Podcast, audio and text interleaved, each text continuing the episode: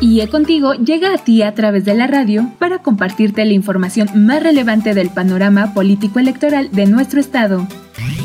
En la elección más grande de la historia de México, el Instituto Estatal Electoral de Hidalgo se mantiene cerca de ti. IE Contigo. Comenzamos. Bienvenidas y bienvenidos a una emisión más de este espacio radiofónico titulado IE Contigo, un programa del Instituto Estatal Electoral de Hidalgo que llega hasta ustedes con el apoyo siempre de Hidalgo Radio. Y al frente de este micrófono se encuentra su amiga Laura Muñoz y yo les invito a hacer contacto con nosotros a través de nuestras redes sociales. Puedes seguirnos en nuestra fanpage de Facebook en donde nos encuentras como Instituto Estatal Electoral de Hidalgo. En Twitter e Instagram síguenos en nuestra cuenta arroba IEE Hidalgo. Y recuerda que podrás escuchar nuevamente la emisión de este programa a través de nuestra cuenta en Spotify, en donde nos encuentras como Instituto Estatal Electoral de Hidalgo. Esto es Sigue Contigo, comenzamos.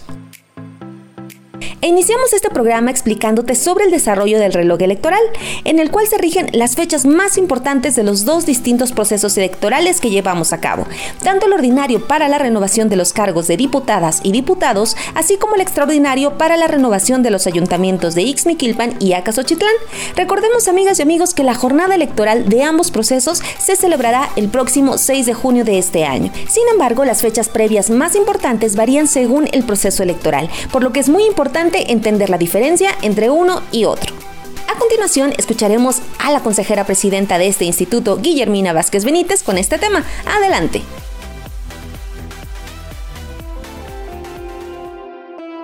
Vamos avanzando en tiempo y forma. Como ustedes saben, tenemos precisamente, y bien lo referías, dos procesos electorales históricos en nuestro estado, la organización de dos procesos que se empalmaron derivado de la elección extraordinaria y pues que se determinó que la jornada también fuera el día 6 de junio empatada con la ordinaria. Así es que estamos atendiendo dos calendarios electorales eh, con, con, fechas diferenciadas porque pues eh, la, la, legislación o el marco legal establece eh, periodos muy específicos para el tipo de elección del que se está tratando.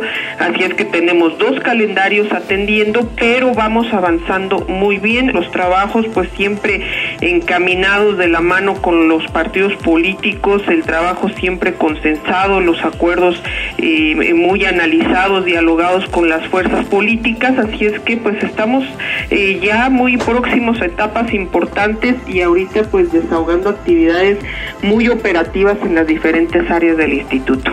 Empezó el, proceso electoral ordinario de diputaciones el 15 de diciembre, eh, porque el ordinario pues nos tardamos más en la declaración y demás ya de, los procesos eh, extraordinarios de los dos ayuntamientos, así es que el proceso eh, extraordinario inició hasta el 29 de diciembre. Entonces, las precampañas pues corrieron también por, por eh, periodos distintos. El apoyo ciudadano para aquellos aspirantes de candidaturas independientes también corrieron por plazos diferenciados. Por lo tanto, pues las intercampañas hoy están eh, corriendo y nos vamos a un periodo de registro de candidaturas que aparte pues eh, no son los mismos números de días de eh, una campaña de ayuntamientos que de una de diputaciones. La de diputaciones la tenemos propiamente ya, el 20 de marzo tenemos ya registros, por ejemplo, de, candidaturas de diputaciones y el registro para ayuntamientos viene en el mes de abril.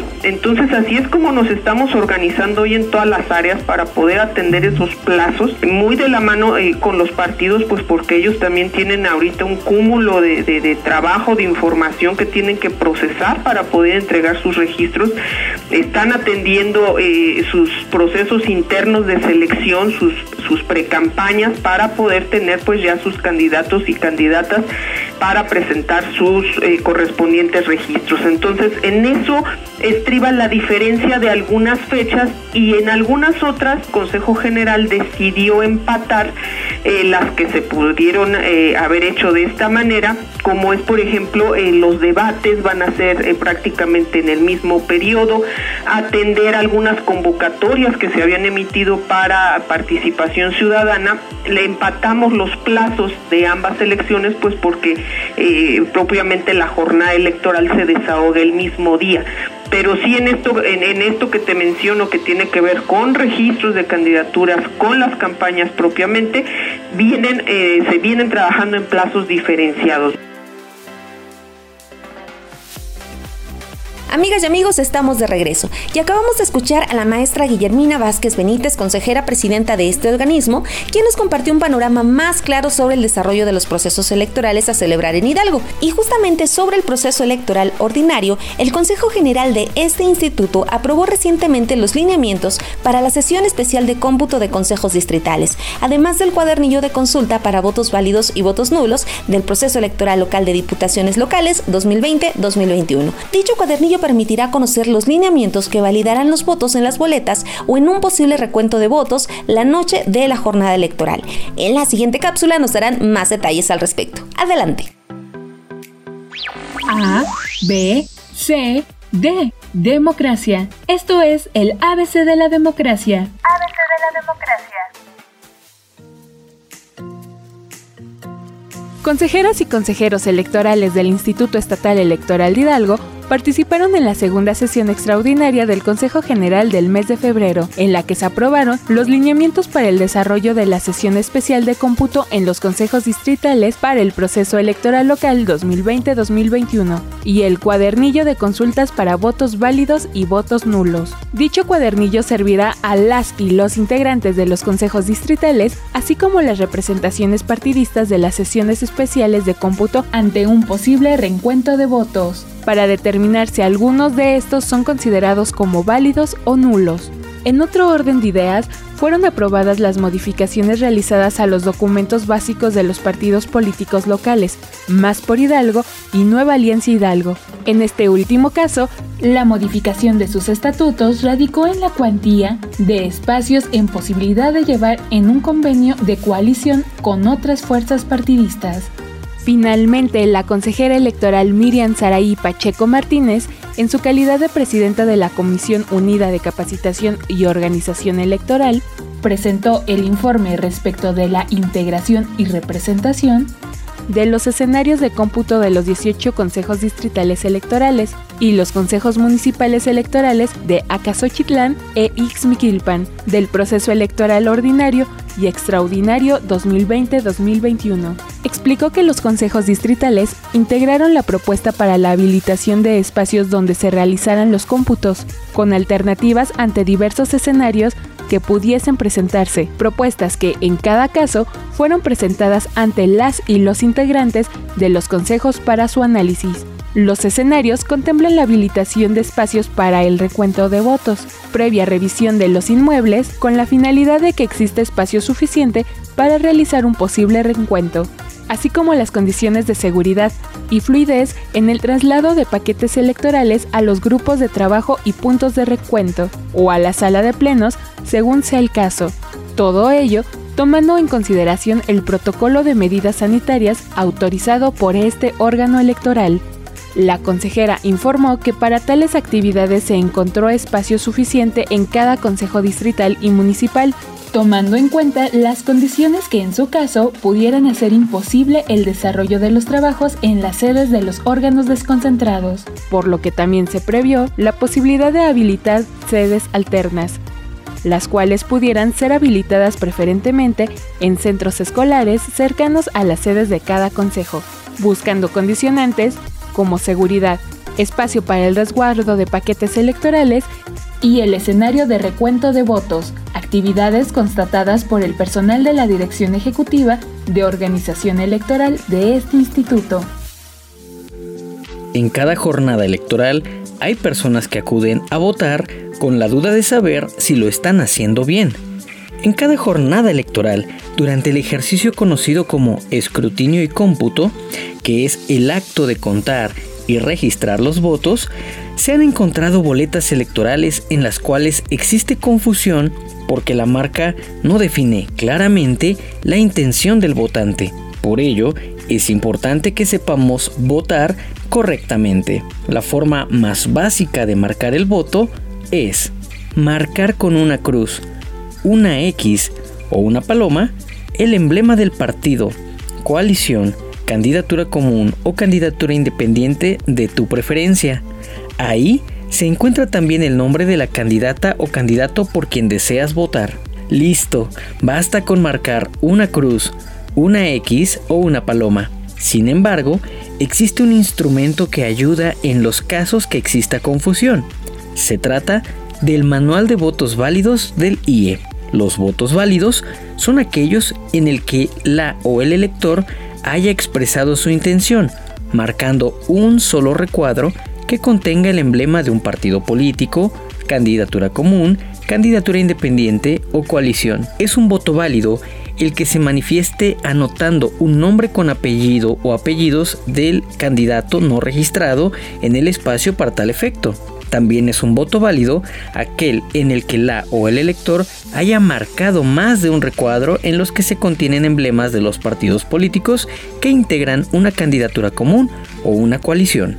Ahora, es un voto nulo aquel expresado por una persona en una boleta depositada en la urna sin que hubiera marcado ningún cuadro que contenga el emblema de un partido político o de una candidatura independiente es decir, una boleta en blanco. Y cuando la o el elector marca dos o más cuadros sin existir candidatura común o coalición entre los partidos cuyos emblemas hayan sido marcados, o en su caso, aquel emitido en forma distinta a la señalada como un voto válido. Por último, es importante destacar que si la opción por la que deseas votar no se encuentra en la boleta, también es válido escribir el nombre completo de la persona por la que deseas emitir tu voto en el apartado de candidatura no registrada. Haz uso de tu derecho al voto, sin distinción, este 6 de junio. Todas y todos a votar.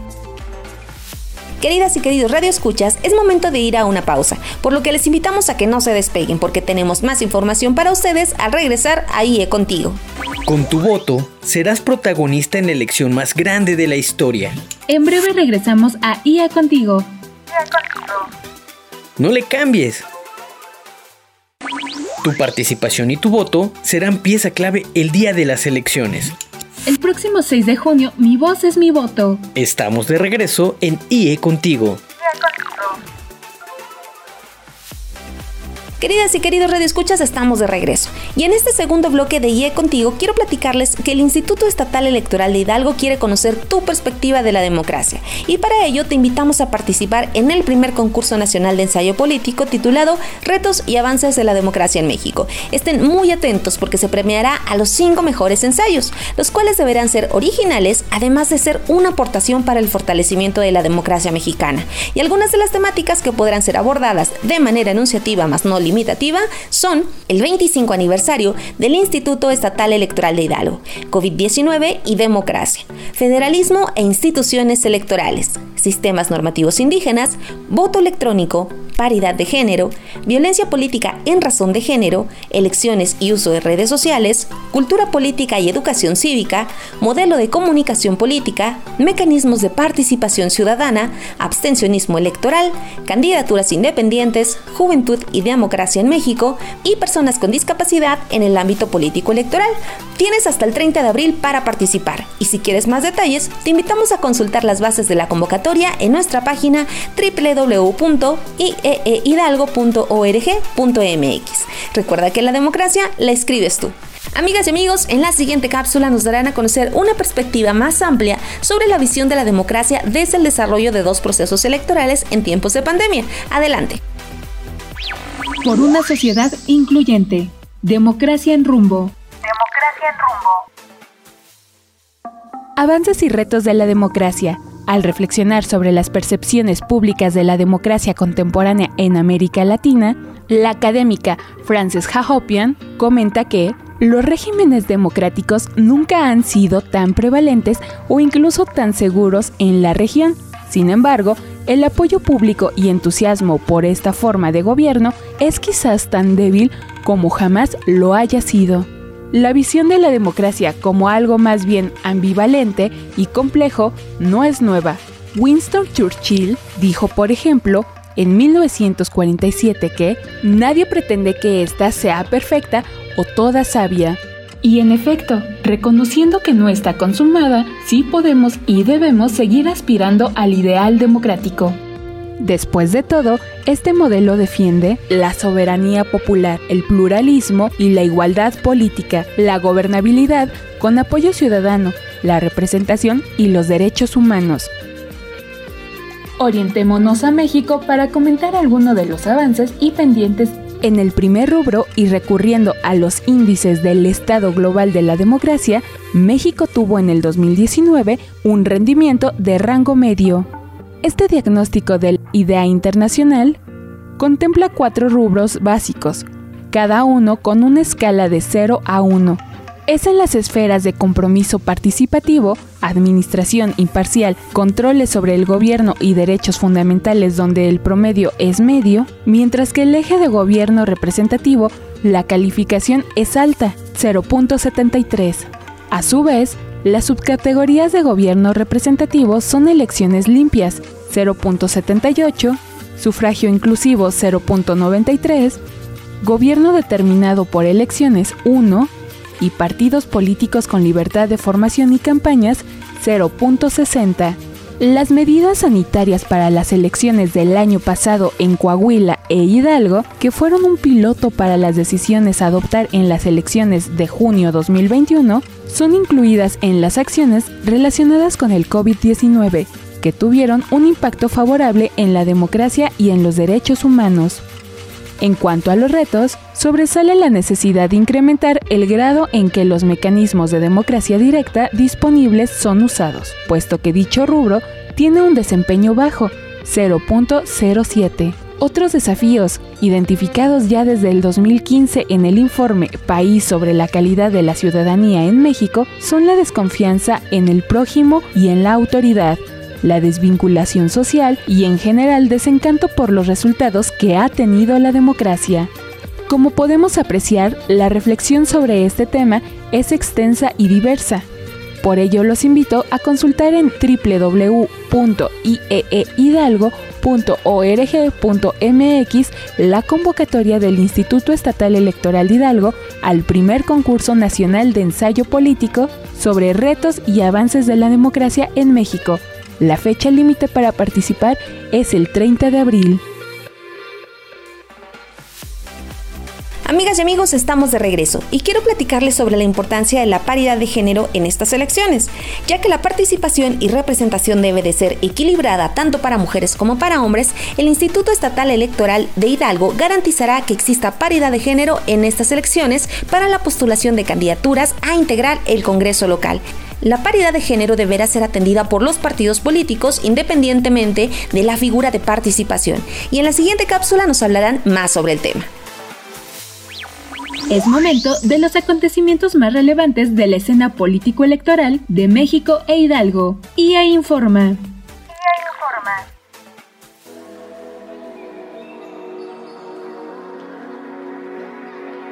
Para la postulación de candidaturas al Congreso local, la paridad de género deberá ser atendida por los partidos políticos, independientemente de la figura de participación.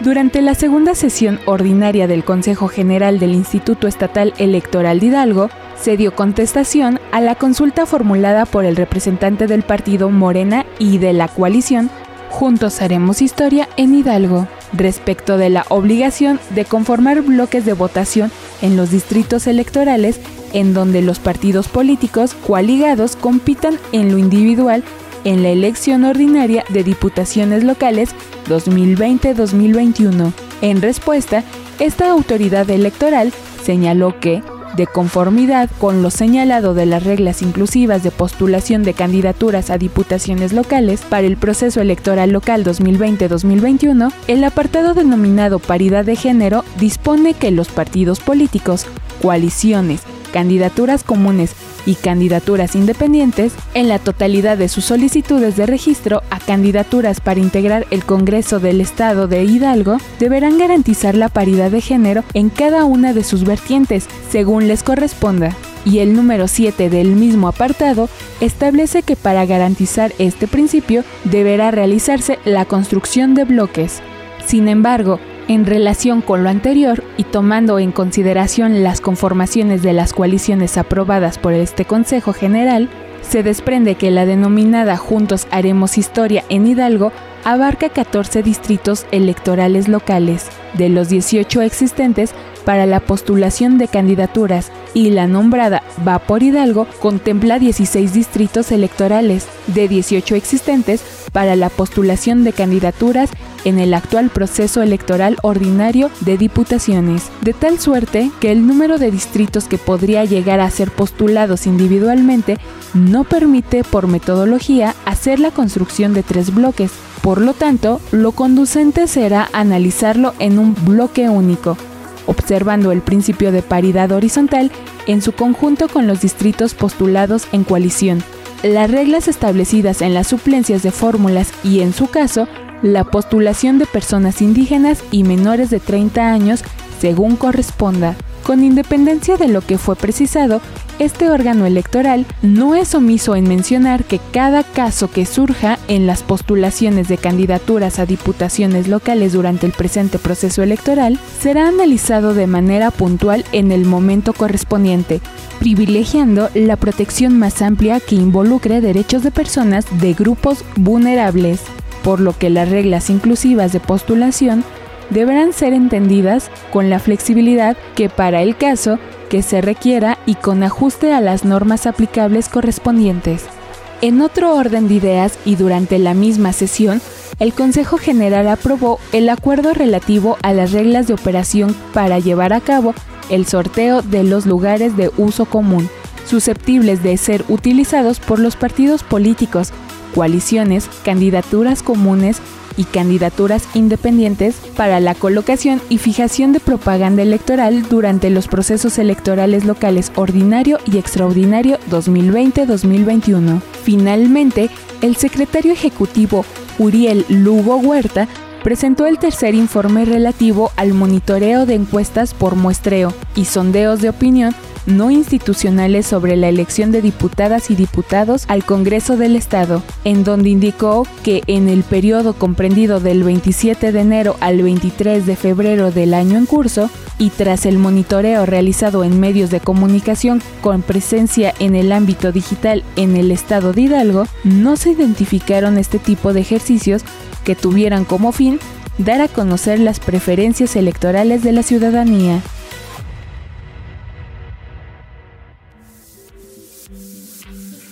En años recientes, el sistema gubernamental y diversas instituciones públicas han adoptado una iniciativa para simplificar el lenguaje técnico jurídico con el que comunican a la ciudadanía sus actividades y el manejo de los recursos. Esta tendencia viene directamente ligada a la expansión y fortalecimiento de los derechos ciudadanos, de acceso a la información, a la justicia y la transparencia. ¿Esto es necesario? Por supuesto, en ocasiones, cuando leemos o escuchamos un concepto desconocido, sobre todo en materia electoral o de procuración de justicia, bueno, resulta complicado entender todo lo que va ocurriendo o todo lo que implica dicho concepto. Utilizar un lenguaje especializado en la materia puede generar grandes brechas con la ciudadanía y, en consecuencia, falta de interés en los asuntos políticos y sociales, creando una barrera que impide a las y los ciudadanos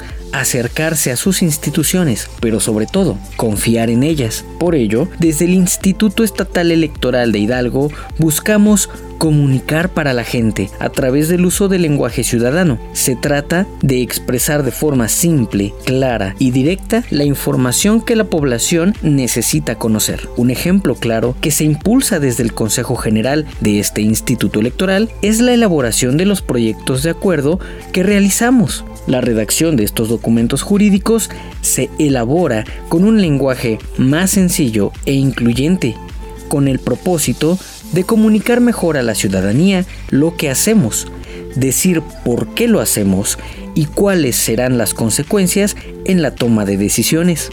Queremos explicar detalladamente lo que sucede en cada etapa de los procesos electorales. Uno de los objetivos más importantes es acercar la información a la ciudadanía y ofrecerla de forma ágil y sencilla. De esta forma, familiarizar los conceptos del glosario electoral.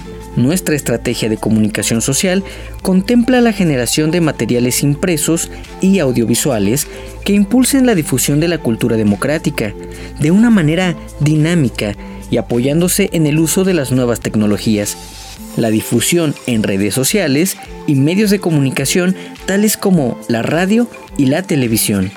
En materia electoral, la transparencia y el principio de máxima publicidad juegan un papel fundamental para brindar certeza a la ciudadanía y legitimidad en el actuar de las instituciones electorales sobre la cual se construye la democracia.